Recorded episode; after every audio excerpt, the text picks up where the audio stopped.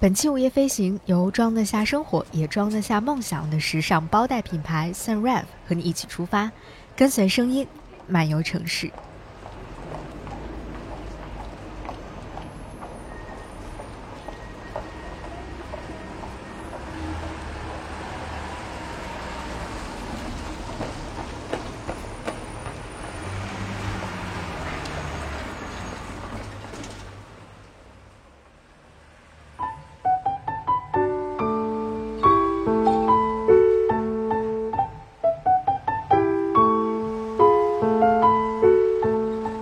这里是午夜飞行，我是 VC，我们的 City Walk 又回来了。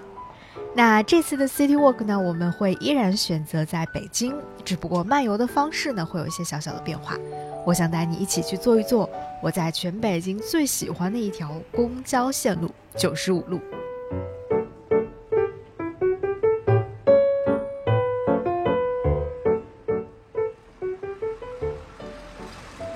在过去大概两年的时间当中，我无数次的乘坐这条城市公交线路上班、下班，它陪伴着我走过了疫情，走过了加班，载着我欣赏过北京春天路边盛放的鲜花，也看过天朗气清的东三环的城市天际线。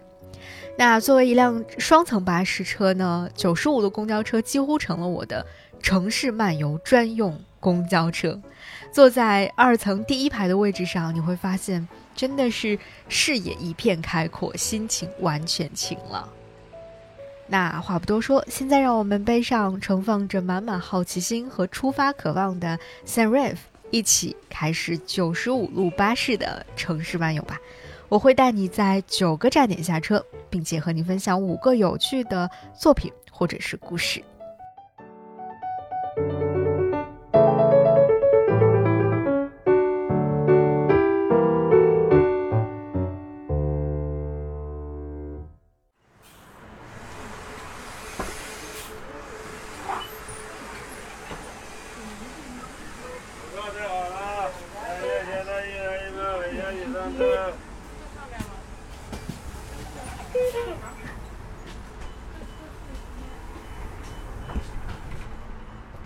我们将乘坐从惠新西街南口站始发，终点站为康家沟的这条九十五路公交线路。只不过我们不会坐到终点站，而会在我日常换乘的最后一站下车。是哪儿呢？我们最后就知道了。那我们的第一站即将到达的是樱花园西街。这站应该是我在整个这条公交线路上最熟悉的一站了，甚至樱花西街可能是迄今为止我在北京。最熟悉的一条街道了。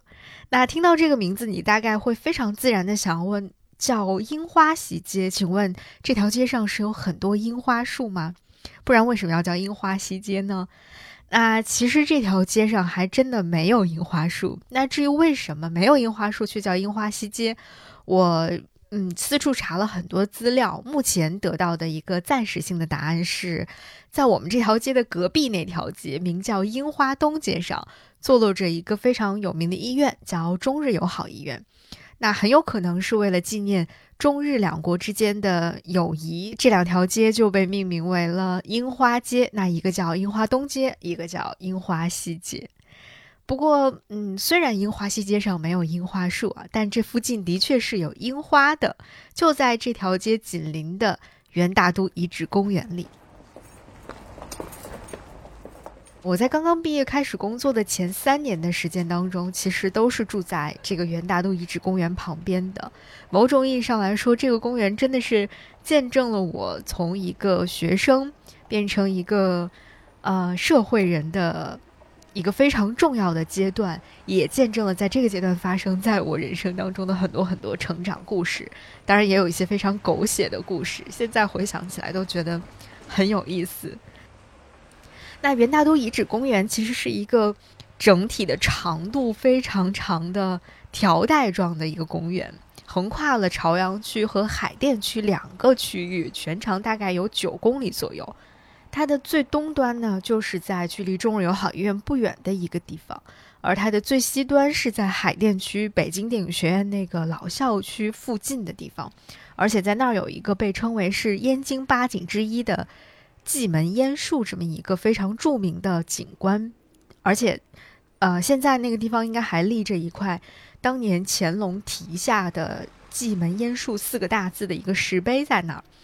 那虽然这个公园被称为元大都遗址公园啊，但是其实今天我们在这个公园当中已经几乎看不到什么真正属于元大都的那个老物件了，它更像是一个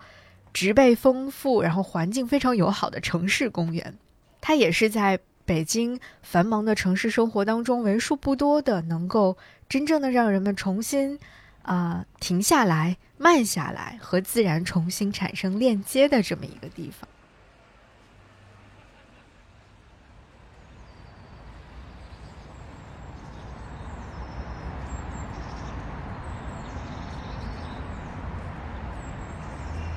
那在我最熟悉的樱花园西街这个附近的这段公园当中呢，就有很多樱花和桃花树。每年春天的时候，我都会特意在阳光很好的日子里，无数次的跑到这个公园里去看樱花。从刚开花的时候，我会去找樱花。到后来零星的有几棵开始慢慢开花的时候，我会特别特别兴奋的去拍樱花，特别是那种干枯的树杈上刚刚冒出一两朵小樱花的时候，那种感觉真的特别特别棒，就像你找到了春天的影子的感觉。那再到后来呢，就会发现樱花和桃花一片一片的在这个地方大肆开放，这个时候我反而。不会再拍了，就更多的时候你会放下手机，然后完全沉浸的去赏花，这几乎成了我每年春天的一个仪式感。而且很妙的一点是在元大都遗址公园里面是有一条小河的，这些桃树和樱花树呢就长在河两岸的倾斜的河堤上。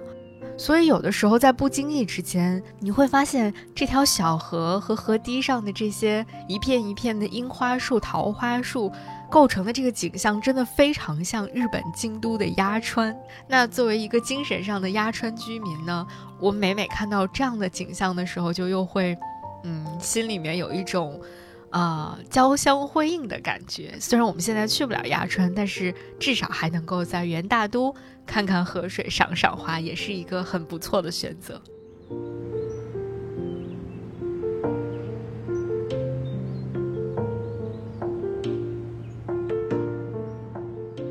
而到了春夏之交，樱花落尽的时候，海棠花又会紧接着。盛放了。这里有一段被称为海棠花溪的地方，就在距离呃樱花园的这段公园不远处的安贞那个附近。那个地方的海棠花溪真的是非常有名了。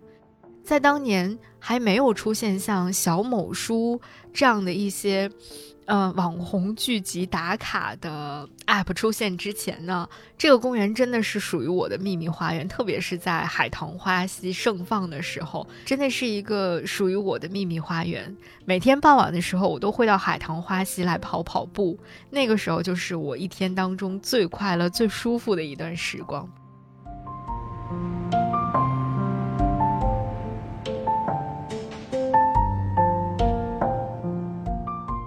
嗯，过了春夏之后的秋冬两季呢，虽然元大都公园当中不会有什么特别丰盛的景色，但河两岸树叶的枯萎啊、掉落这样的一些过程，以及公园当中每天雷打不动会出现的大爷大妈舞蹈队、萨克斯自娱自乐表演等等，都还是会让我在每天经过这里的时候，悄悄的会感知到说，哦，春天到了啊！你看。树叶都快要掉光了，哇！今天的积雪又更厚了一层啊，等等，这样的一些很美好的时刻，你甚至可以说，这个公园的存在是至关重要的，因为它能够向我安静的展示着自然的秩序，同时也帮助我去维持着我自己内心的一种小小的秩序。那在这里呢，我非常想要和你分享今天的第一个故事了，它的名字叫做《面包和汤和猫咪的好天气》。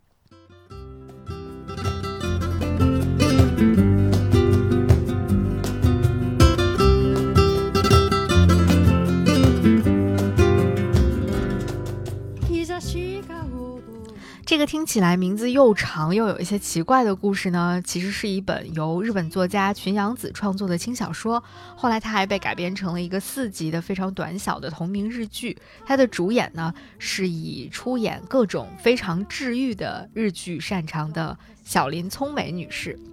那这个故事其实并不复杂。小林聪美扮演的这个女主角名叫雅纪子，她原本呢是一个出版社的资深编辑。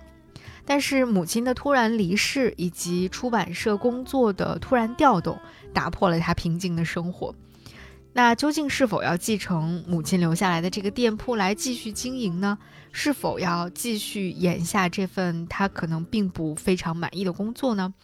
这就成为了雅纪子在人近中年的时候突然面临的两个看起来非常重要的抉择。那最终他选择了辞职，并且接下了母亲的小店，只不过他把这家店从一家传统的日式的餐厅，改造成了一间只做三明治和蔬菜汤的轻食店。他还雇佣了一个心思简单、个子高高的可爱的女生来帮他一起来打理这家店，同时还收养了一只名叫太郎的小猫咪，而且他还和隔壁咖啡店的老板。服务生以及母亲在这里的两位老朋友建立起了非常奇妙的联系。其实电视剧里呈现出的场景是非常非常简单的，大部分都是在雅纪子的店里。它的一楼是用来招待店里形形色色出现的客人们的，而二楼呢，就是雅纪子日常居住的空间。在这个空间当中，他也并没有向我们事无巨细的去展示，啊，到底都有一些什么。我们看到最多的就是他离世的妈妈的照片，然后在旁边放着的每日都会更换的鲜花，还有那只被收留的名叫太郎的小猫咪，就是这些。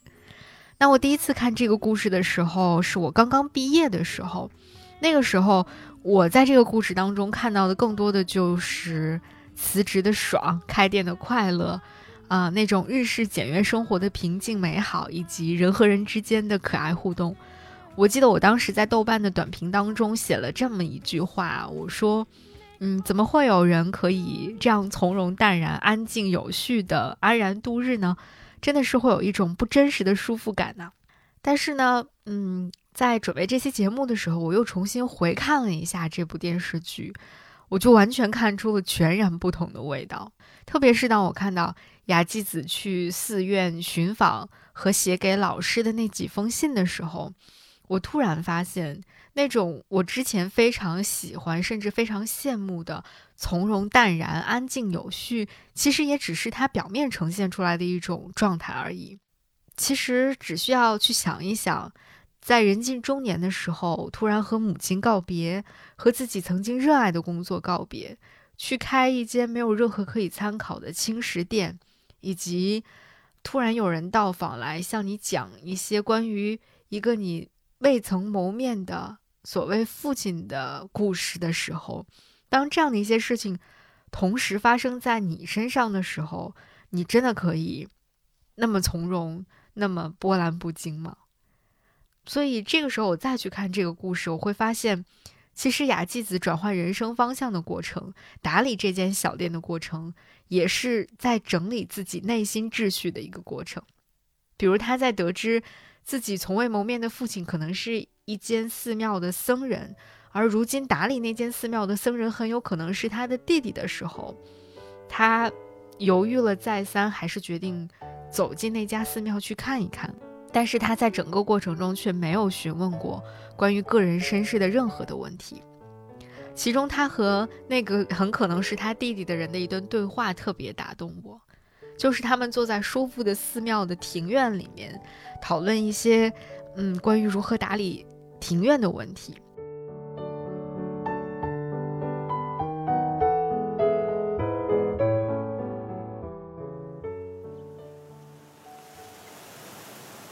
か落ち着く庭ですねそうですか そう言っていただくと嬉しいです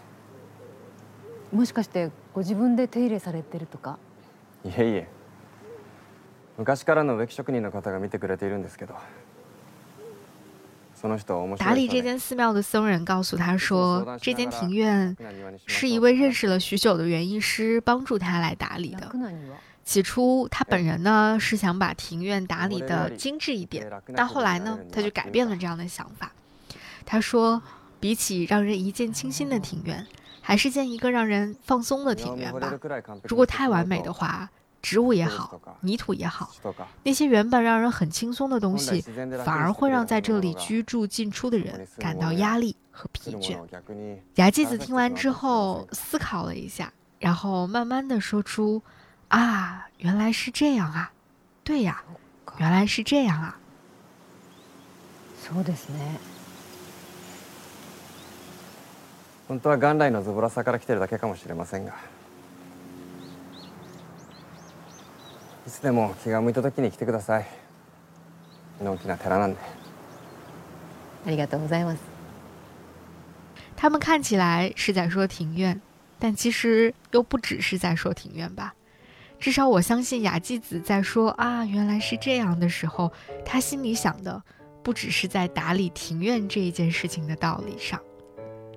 后来，雅纪子在给他非常敬重的那位作家老师写的第四封信里，写了下面这样一段话：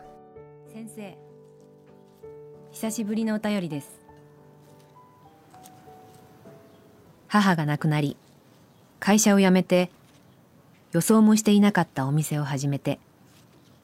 時間は流れるように過ぎていきました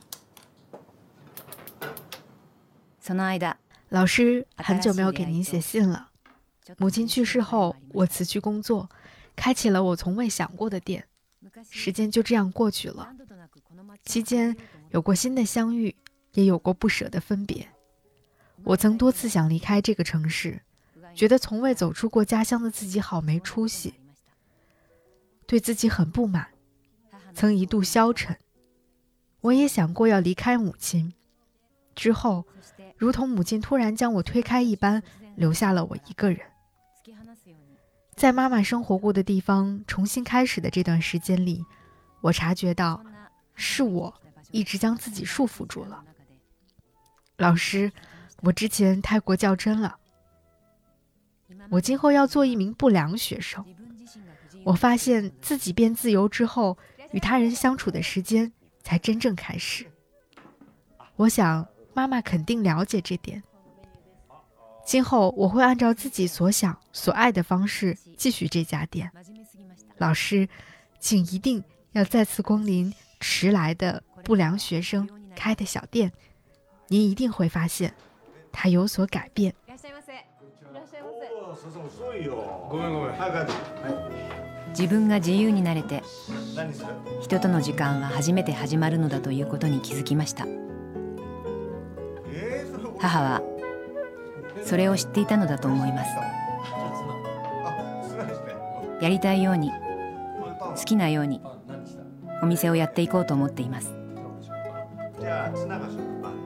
先生遅れてきた不良のやっている小さな店にまた来てください。何かが変わっていると思います。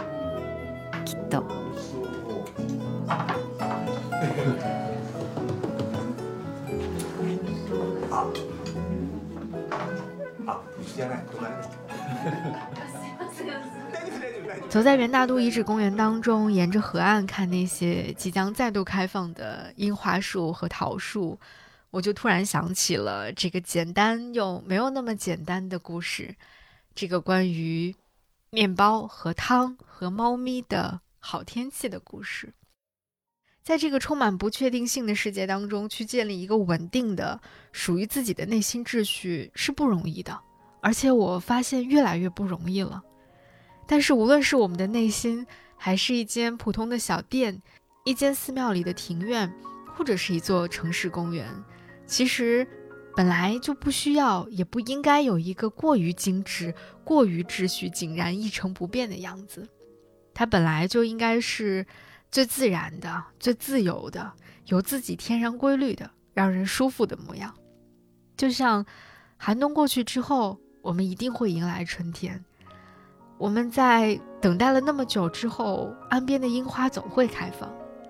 大自然、好天气，总是会在不知不觉当中教会我们一些最朴素的道理。就像雅纪子敬重的那位老师曾经告诉他的那样，老师说，人遇到某些人，经历某些事之后，会发现自己正朝着意想不到的方向前进。所以，活着真是有趣的事情啊！嗯，活着的确是非常有趣的事情。逛公园也是，和大自然接触也是。所以有空的时候就来元大都公园逛一逛吧，看看樱花，看看河水，嗯，感受一下活着很有趣的感觉。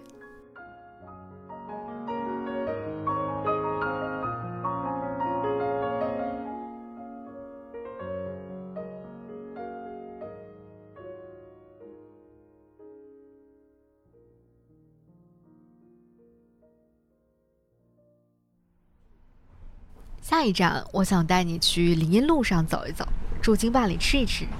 那我们就在西坝河站下车吧。西坝河到了，请您从后门下车。下车请刷卡或刷码。车门处的乘客，请您注意安全。We are arriving at 西坝河。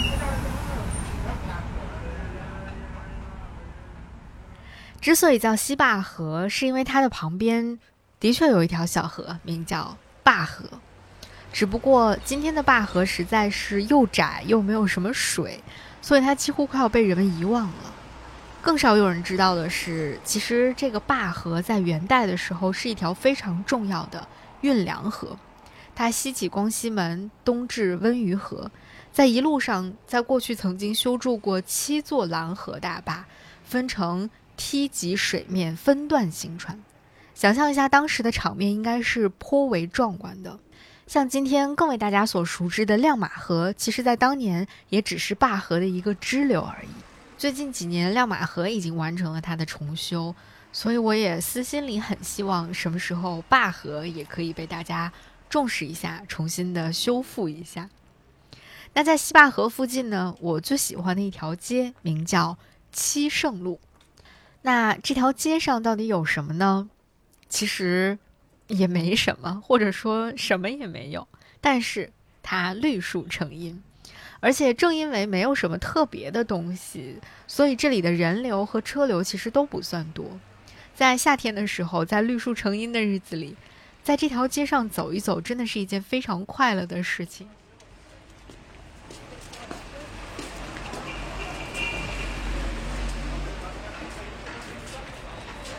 当然，这条街上也不能说真的什么都没有，因为我不是跟大家说了，想要带大家去吃一吃吗？在这条林荫道走到头的地方，有一个名叫北京重庆饭店的地方，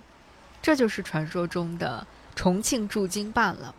这里的辣子鸡丁真的是我的保留节目和我的快乐老家了。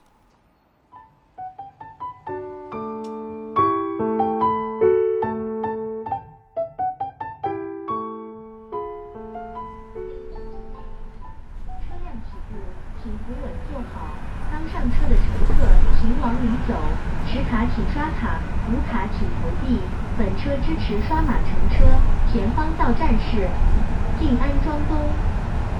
The next stop is 静安庄东。那紧邻着西坝河，下一站的静安庄就是我精神上的快乐老家了。我已经数不清有多少次会在静安庄下车，然后骑一辆共享单车向西南方向，一边骑车一边去探索一些藏在居民区里的小吃店，一边向着当代 MOMA 慢慢靠近了。当年我在学校读书的时候，曾经和当时一个非常喜欢探索藏在小街小巷里美食的朋友一起到这附近来吃过一家。很小很小的餐馆，我印象当中那家餐馆里面应该只有两张桌子，但我已经不太记得它的名字叫什么了。而且这家餐馆在在今天早也已经不复存在了，呃，而且我的那位朋友呢，也已经在毕业之后就离开北京了。但是静安庄连同它附近的柳芳还有左家庄这些地方，却是从那个时候开始，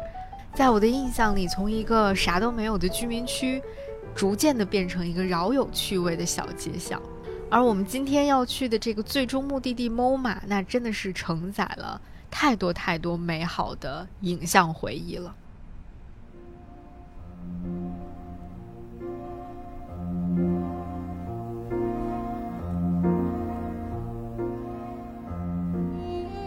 当代 MoMA 的百老汇影院，可能是我在全北京除了小西天的电影资料馆之外。最喜欢最喜欢的电影院了。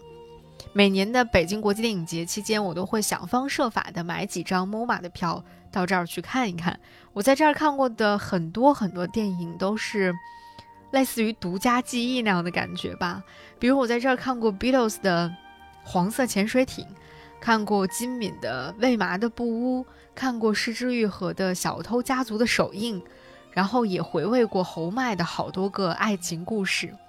甚至 MoMA 还帮我收藏了很多过于美好的一些回忆，比如春天在这里参加过朋友的一场婚礼，冬天在电影院对面的库布里克书店喝着热巧，看着下雪，随手翻一翻永远也看不完的画册和影集。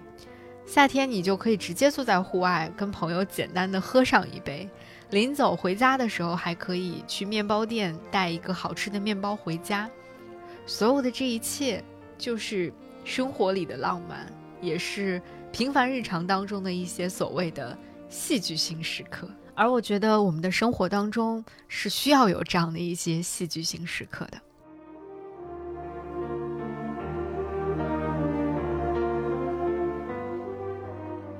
那坐在 MoMA 户外的长椅上，我想要和你分享今天的第二个故事了。它是来自法国导演侯麦的故事，《春天的故事》。侯麦导演实在是太喜欢讲爱和浪漫了，他的四季故事以及六个道德故事，我几乎都是在 MoMA 的电影院当中看的。但是在所有的这些故事当中，我印象最深刻，也是在这个季节当中最适合、最应景重看的，就是春天的故事。因为在这个故事当中，除了浪漫、除了爱情之外，还有大篇幅的哲学思考和探讨，有一些。不动声色的冷静，以及关于鲜艳和内省的最生动的诠释。无论是故事当中两个女孩之间的邂逅，还是女主角和女孩父亲之间那种短暂而流动的情愫，都充满了偶然，充满了惊喜，当然也充满了浪漫。他们在春天的枫丹白露度过的那些短暂的时光，美好又非常的值得反复的回味。但是最终的最终，女主角还是选择了离开那个偶然遇到的家庭，回到她原本的生活当中。尽管那是她曾经非常想要拼命逃离的生活，而一切的美好和浪漫，都留在了那个短暂的春天，好像一切都没有发生过一样。但发生在春天的故事，它的确发生了，而且。就算没有春天故事当中那些关于哲学和爱情的思考，我们只是去看一看侯麦镜头里的春天，看侯麦镜头里那些让人极度舒适的配色，那些室内的装饰、服饰的搭配，以及那些嗯非常有趣的花园的布置，都是一种极致的关于美的享受。所以，如果说在春天一定有什么电影要看的话，那我一定会非常非常推荐侯麦的这部《春天的故事》。所以，这个春天，请大家务必要看一看侯麦，啊，最好就是来 MoMA 来看一场久别重逢的老电影。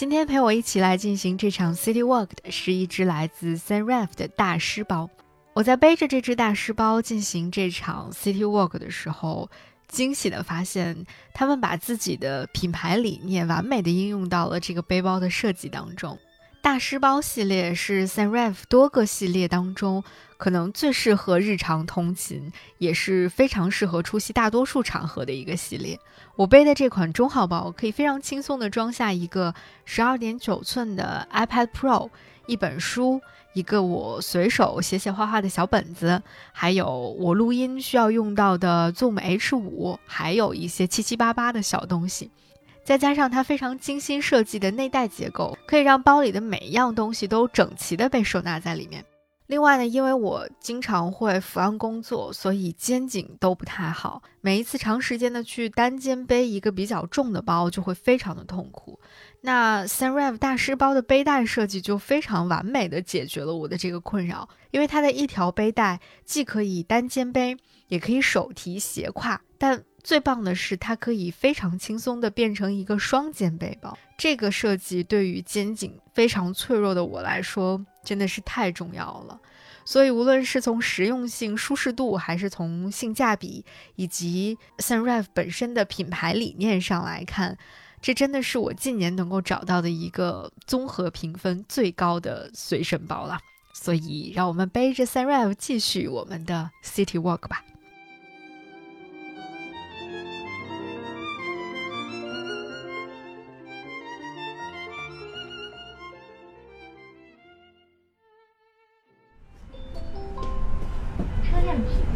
请扶稳坐好，刚上车的乘客请往里走。持卡请刷卡，无卡请投币。本车支持刷码乘车。前方到站是三元桥南。三元桥南，刷码乘车，出行规划。背着舒服的背包，我们要在三元桥南站下车了。在这站，咱们要去新源里菜市场。听听吆喝声，随便逛一逛，顺便聊聊天，结结实实的拥抱一下生活。哎，你干啥？其实，在过去很长一段时间里，金源里菜市场被我贴上了网红菜市场的标签，始终摘不下来。我总会觉得那是一种出现在摆拍 Vlog 里的景观，它不是生活真实的模样。当然，我今天也依然会觉得，从某种意义上来说，它的确就是一种景观。但是自从我有一次因为实在是太想吃新鲜的芝麻菜，而跑去新源里菜市场真的逛了一次之后，我才真正的感受到了它自身的一些非常特别的地方，或者说它的一些迷人之处吧。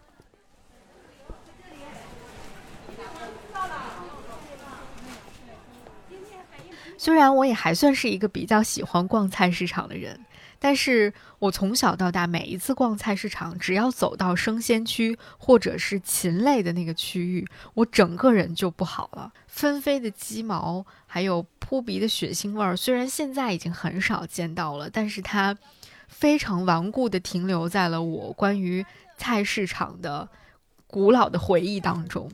以至于我每次走进菜市场，都还是会多多少少的有一些心理阴影。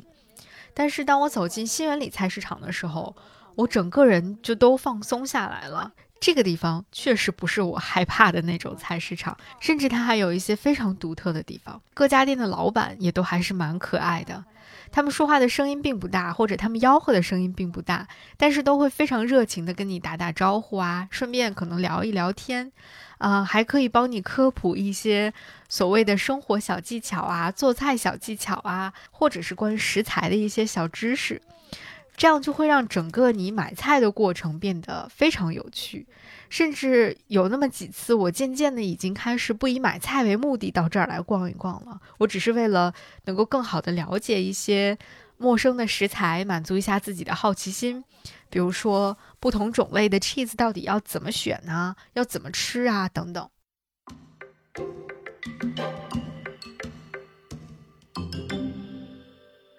那作为一个坐落在城市中心、靠近使馆区、融汇了全世界食材的一个菜市场，新源里的走红当然并不是偶然了。也正因为这家菜市场的这样的一些特殊的气质。所以，让不少的品牌和艺术家都开始想要在这里做一些比较新鲜的尝试。那在这其中，我个人最喜欢的一场，或许可以算得上是展览的作品，是来自艺术家邱志杰老师的首次书写计划《民以食为天》。他就是在去年疫情刚刚过去的那个五一假期来举办的这么一场展览。邱志杰在这场展览上都展出了什么？或者说，作为书写计划的“民以食为天”这个展览，他都写了一些什么呢？他自己在文章当中啊，比较系统的介绍了一下自己的作品。他的作品一共分为了四类。第一类呢，就是他把菜市场当中原有的一些印刷体的文字替换了下来，换成了他手写的这样的一些文字。这个里面呢，主要有两类，一类是政府的宣传标语和管理规定，另外一类就是店家的商业招牌。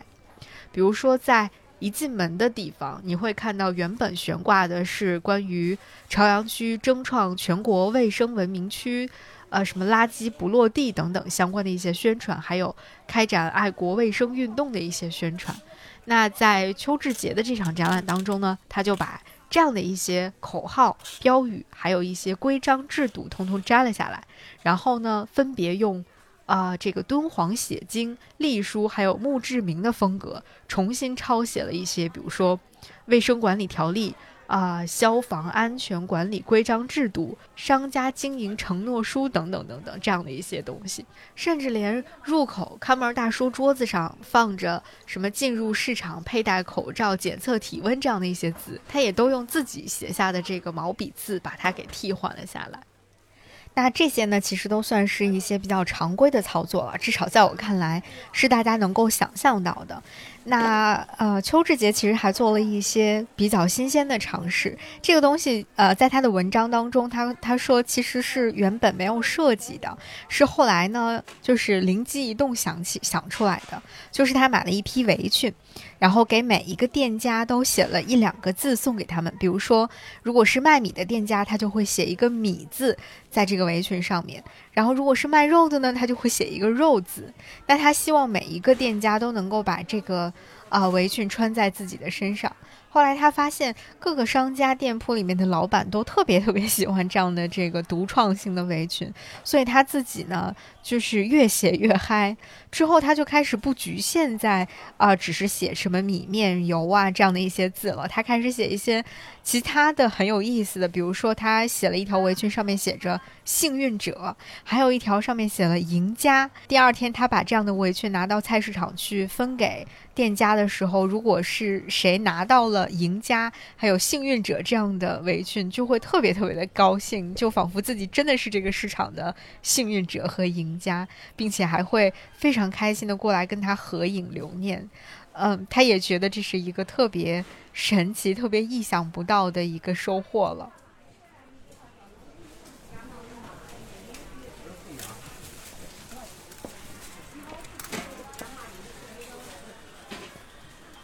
他在这场展览当中展出的第二类作品呢，就是我个人最喜欢的部分了。他就利用了菜市场中央的这个钢梁去悬挂非常大幅的用宣纸书写的作品。那在这个部分呢，因为，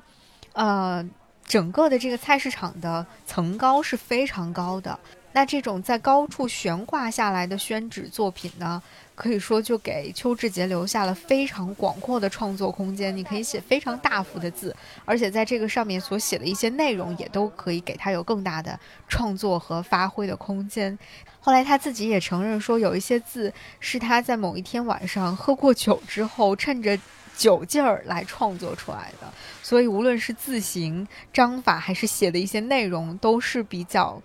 自由的、洒脱的，就非常有趣的这个部分。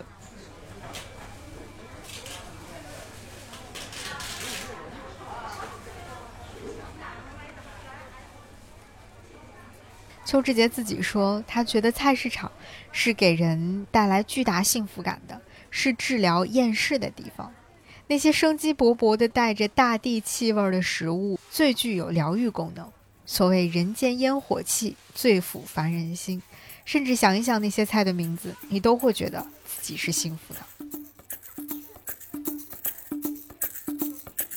那第三类这个出现在这儿的作品呢，是写给外国人看的一些英文的书法。在这里面呢，他还特地选了一些。啊，关于世界各地的有关吃的、有关饥饿的一些谚语，比如说尼泊尔的有一句谚语是说：“造嘴巴的神会提供食物。啊，意大利的谚语会说：“上帝给我们送来了肉，但是魔鬼给我们送来了厨师。”等等，这样的一些很有意思的国外的谚语，他会把中文和英文同时都写在上面。那最后一类呢，也是我个人比较喜欢的一类作品了，就是一些装置和行为的作品。这些东西呢，是他当时到菜市场来踩点儿的时候，看到菜市场当中堆放的各种各样的物品，激发出来的一些想象。比如说纸箱子，我们都知道，在菜市场当中会有很多运输各种水果呀、各种食材的这种纸箱子。那其实，当他们完成了自己的运输功能之后，就没什么用处了。那这个时候，邱志杰就会把这些纸箱子重新利用起来。会在上面写上各式各样的中文和英文，而且每一个箱子上写的都是不一样的。他自己解释说，他的这件作品其实是对安迪沃霍尔的那个纸箱作品的一种回应。安迪沃霍尔的作品是用印刷术机械复制的一个结果，而邱志杰本人的这个箱子是拿农业时代的工具一个一个写出来的，每一个都非常的生动有趣，而且是独一无二的。这就像是对。机械化工业生产的一种回应和一种所谓的对抗吧。那除了纸箱，还有比如说像，呃，出现在菜场当中的推车、砧板、菜刀、鸡蛋、门脸等等，嗯，甚至在一些贝壳上都会看到邱志杰写下的一些非常恰到好处的字。比如说，我在一个贝壳上面看到他写了“可经历的事物史无前例的沉坠而去”。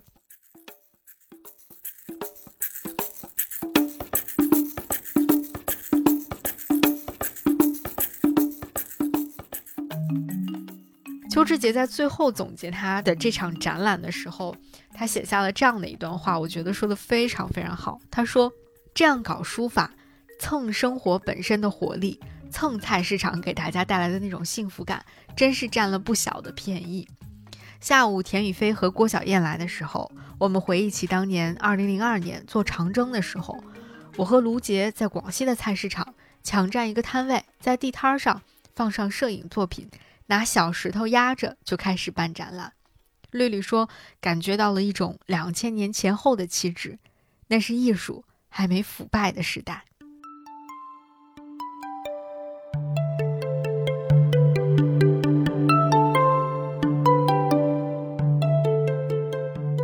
有人可能会觉得这样的一场展览的举办是新源里菜市场借助于邱志杰的这种艺术名望。能够做到某种出圈或者变成一个网红的菜市场，但是在邱志杰看起来，他是在蹭菜市场的活力，他是在蹭生活本身的活力，是在蹭菜市场带给大家的那种幸福感，并且他认为这是自己占了不小的便宜。我想这也就是为什么我会非常喜欢新源里菜市场的原因，就是因为这里涌动着一股生活本身的活力，一种生活自带的幸福感。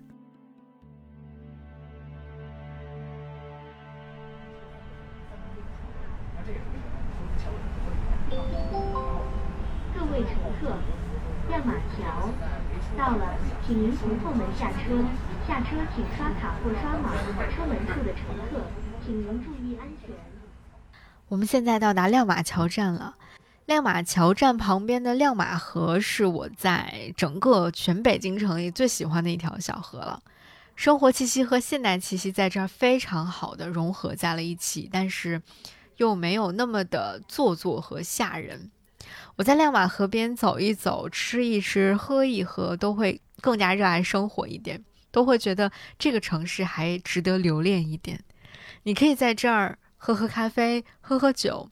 甚至吃一吃印度菜、云南菜、披萨等等。你也可以在这儿只是散步、跳舞，或者是唱歌。同时，你还可以去亮马河边听一场关于读书、关于电影的分享会。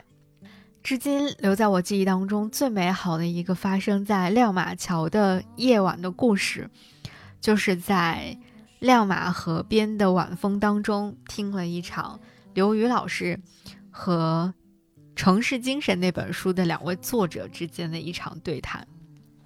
在那场对谈上，我特别清楚的记得刘宇老师在开场的时候是这么说的：“他说今天非常高兴能够到这样的一个很特别的地方来做这么一场活动。他说他参加过很多北京的文化活动，但是在这么美丽的场景还是第一次。这个地方有天有地有河有草，当然还有很多蚊子，这是一个非常浪漫的场景。”感觉好像是一个婚礼现场一样，而不是一个讲座的场景，啊，然后以这样的一段非常有趣的开场，啊，就开始了这场关于城市精神的对谈。虽然这场对话发生在二零一七年，也就是距离今天将近有五年的时间，但是关于城市精神的讨论好像变得更迫切了，或者说，在五年前世界还是另外一副模样的时候。那个时候，人们对于城市精神的探讨，放在今天来看，就似乎让你会觉得又遥远又伤感，又有一点怀念，就是一种非常复杂的感觉。刘宇老师当时呃谈到城市精神的时候说，在我们的传统里，当国家精神出现的时候，城市精神就消失了。无论是国家精神还是城市精神。是自上而下被规定的。我所理解的城市精神与之相反，它首先是自下而上生发的东西。政府并不是它的作者，每一个街道、每一栋写字楼、每一个小区才是这个城市的精神的作者。与之相关，城市精神作者分布在不同的区域，它是多样的、多元的、碎片化的。不但巴黎和北京不一样，北京和上海也不一样，即便是在北京内部也不一样。我来自著名宇宙中心五道口，五道口精神和 CBD 精神非常不一样。每次我来到 CBD 的时候，都会觉得进城了，因为这里楼明显更高大上，这里的餐馆明显更好吃，这里的女孩子也穿得更漂亮。相比之下，五道口就更像是一个野草原，一个麻辣烫小馆。但是野草原也有野草原的美，麻辣烫也有麻辣烫的味道。即便是同一个城市，它的城市精神也往往是多元的、碎片化的，这才是它的魅力所在。我所理解，城市精神是一种自由的精神，是一种消解权力、某种意义上反抗权力的东西。当我在回味这段话的时候，当我在回想这段话的时候，我会发现。对于城市精神的讨论和思考，真的从来都不会过时，甚至随着时间的流转和时代的变迁，会越来越丰富。特别是在疫情发生之后，我们再看城市，再看城市精神，其实是有很大的改变的。无论是在国外还是在国内。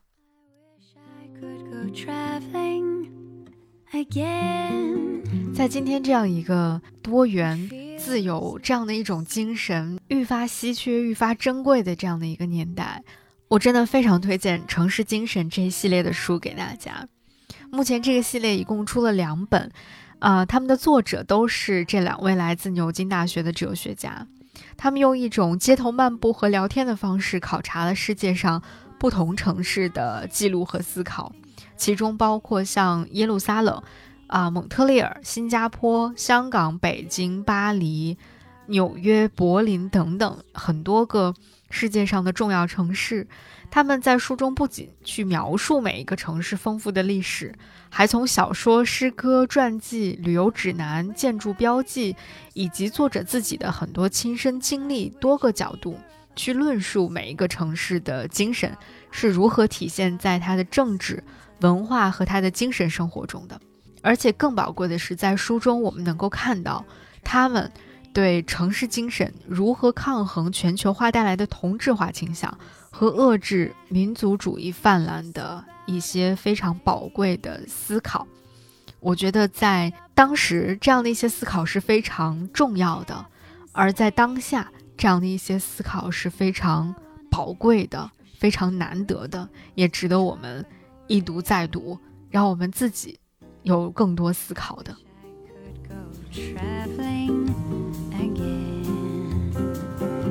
I wanna be awakened by a faulty fire alarm in an overpriced hotel devoid of charm.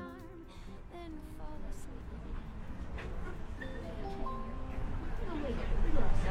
农业展览馆到了，请您从后门下车。下车请刷卡或刷码。车门处的乘客。从亮马桥到农展馆的这一段小路，是九十五路公交线路上我最喜欢的一段，因为在这儿公交车会开上东三环路，然后你的视野会突然之间变得非常的开阔，你的视线前方就是 CBD 建筑群勾勒出的城市天际线了，你的两旁是行道树和许多骑自行车的人。使馆区在你的右侧，然后你会看到车流在这儿汇入又分开。特别是如果你是在晚上看到这幅景象的话，那就会真的有一种城市流动盛宴的感觉。因为在有一段时间，我经常会在晚上九点多钟加完班之后，特意坐九十五路车回家。虽然那个时候已经有点晚了，而且人已经很累了，但非常神奇的是，坐上九十五路车。走上这段路的时候，我整个人会非常非常的放松，甚至进入了某种，嗯，心流的状态吧。因为每次走到这里的时候，你看到眼前这个流动的盛宴，就会有一种深夜食堂片头曲的那个即视感。你会发现，繁忙结束之后，繁星亮起，然后城市灯光闪烁，人群渐渐消散，汽车开始在城市街道上。匀速前进，然后减速，停下，有人上车，有人下车，然后车辆起步，加速，如此循环往复，你就仿佛在看一场特别的沉浸式的戏剧一样。这个时候，嗯，你就会进入某种心流的状态，同时也非常想烂俗的说一句：眼前的这个景象，不就是生活本身吗？这就是生活呀。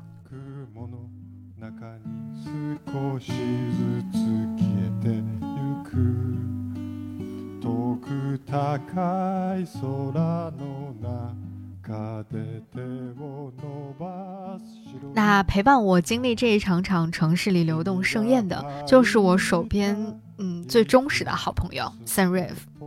Sunrive 其实是一个从实际生活场景出发来解决包带使用痛点的一个品牌。因为日常我们经常需要出门带笔记本电脑或者带 iPad 这样的一些工具，所以 Sunrive 会专门根据常用的笔记本的尺寸设计了大、中、小三个 size。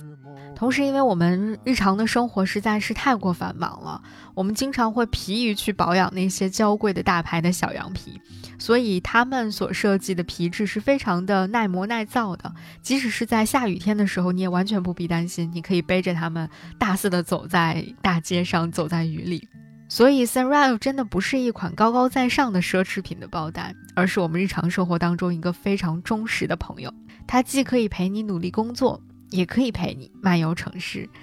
在那些被你忽略的角落，和你一起重新发现生活和梦想仍在闪光。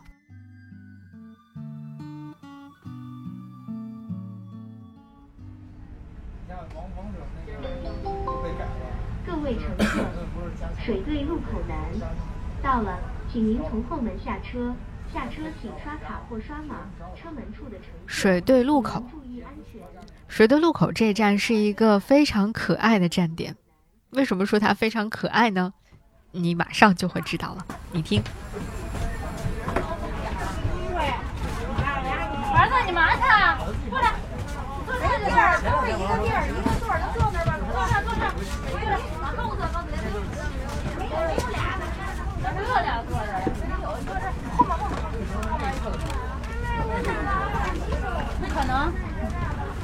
看看哪个同学这边。你不是说的吗？我说什么呀？因为在水队路口这一站呢，我们会途经呼家楼中心小学，所以在小学生上学和放学的时间点呢，你都会在这里遇到一大群的小学生，他们在车上叽叽喳喳、笑一笑、闹一闹的场景，虽然有的时候会让你觉得有一点吵，但更多的时候你也会觉得，这就是刚才我们所提到的生活当中的一些戏剧性的时刻吧。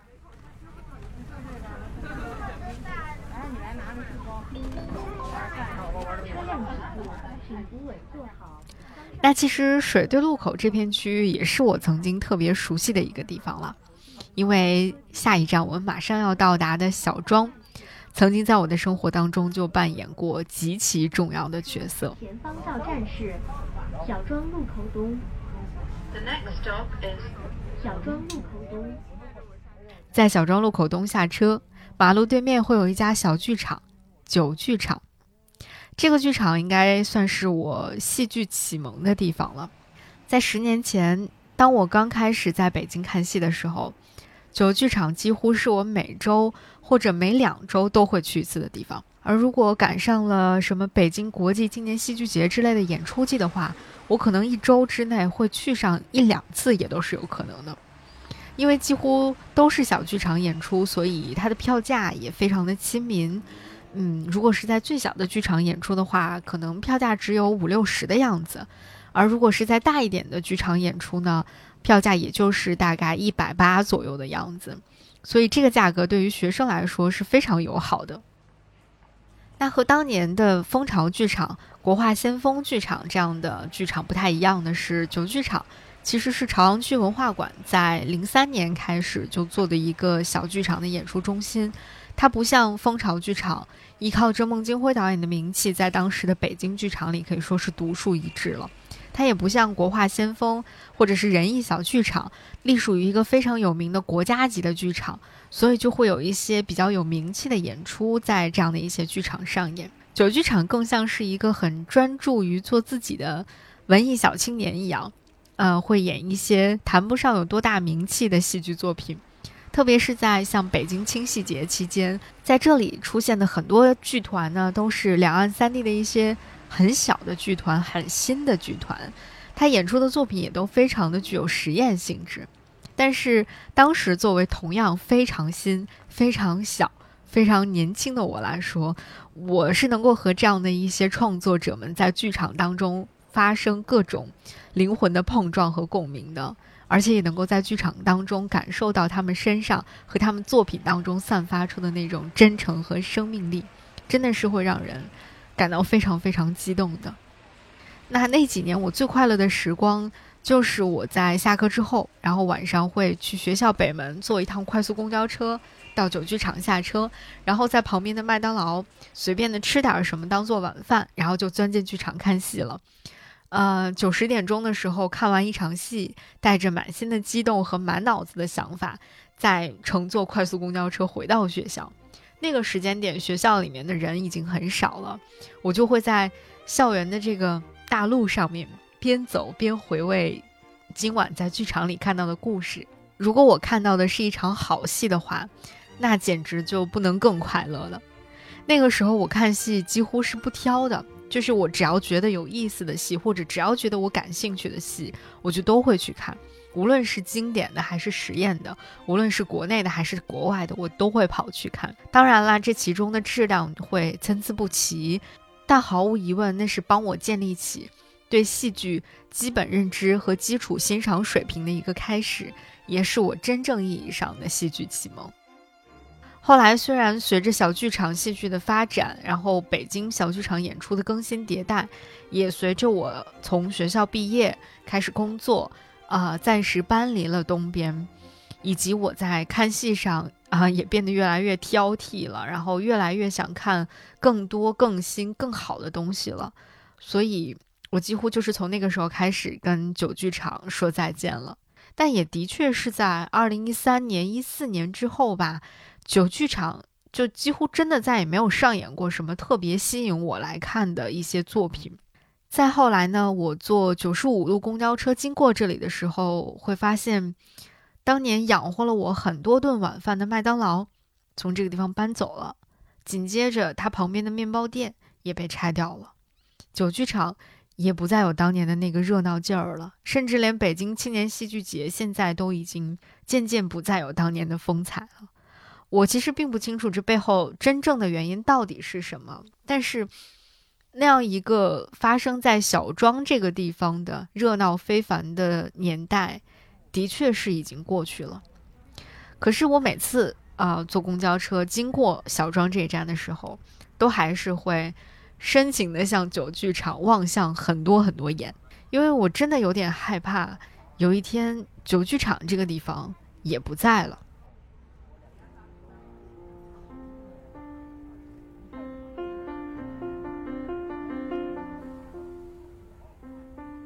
那我和九剧场的这个故事，其实总会让我想起一部非常经典的电影《天堂电影院》。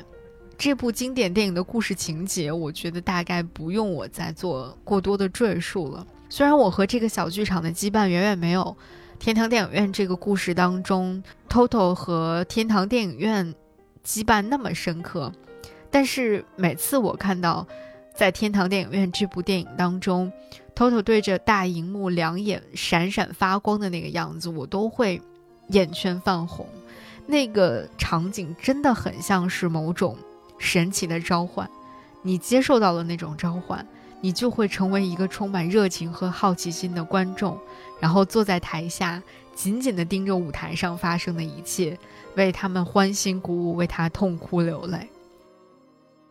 而作为一个普通的年轻人，从看一个故事。放映一个故事，到写一个故事，讲一个故事，拍一个故事，那是发生在《天堂电影院》这部电影当中的情节，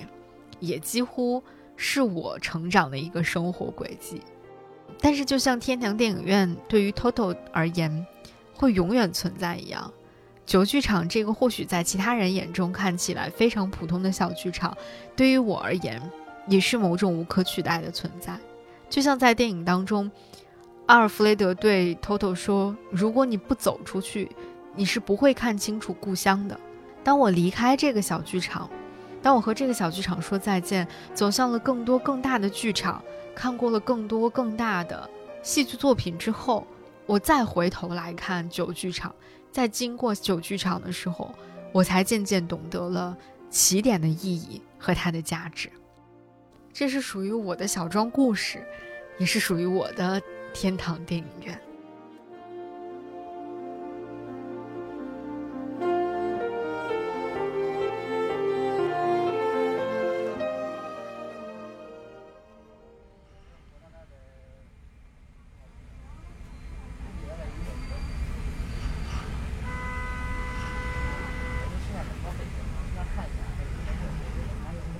接下来我们要经过的很多站名，其实都非常的有趣，比如说红庙。红庙这一站呢，以前真的是一座关帝庙，比如英家坟，它真的是个坟。慈云寺呢，也真的有座寺。东八里庄距离朝阳门真的有八里路，而十里铺这一站距离朝阳门也真的是十里的距离。那在十里铺这一站，我们就要下车了。我们这场跟着九十五路城市巴士去旅行的 City Walk 也要在十里铺结束了。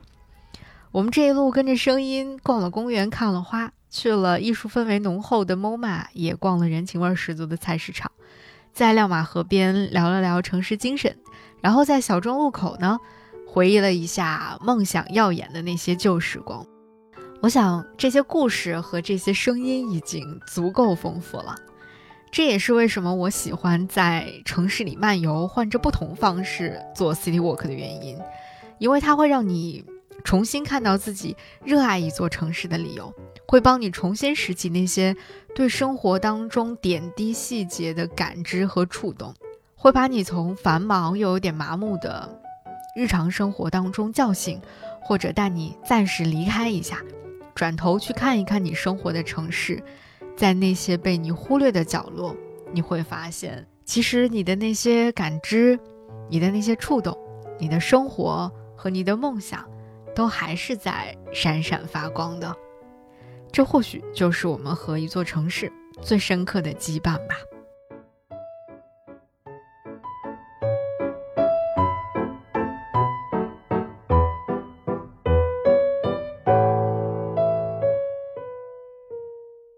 这里是午夜飞行，我是 VC，谢谢你陪我一起再一次进行了一场。和声音和九十五路巴士一起开始的 City Walk，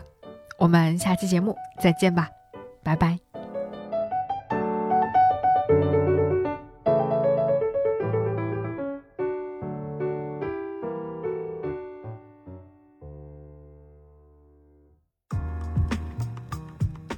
午夜飞行由 Marcast Media 制作出品，我们推荐您在苹果 Podcast 订阅收听。如果喜欢这档播客，你可以给出五星好评，也可以留言评论。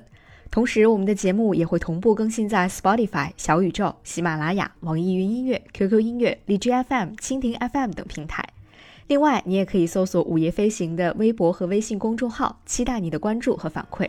我们也欢迎有意向的品牌来赞助支持这档播客节目，合作联系可发送邮件至 hello at marcusmedia.com。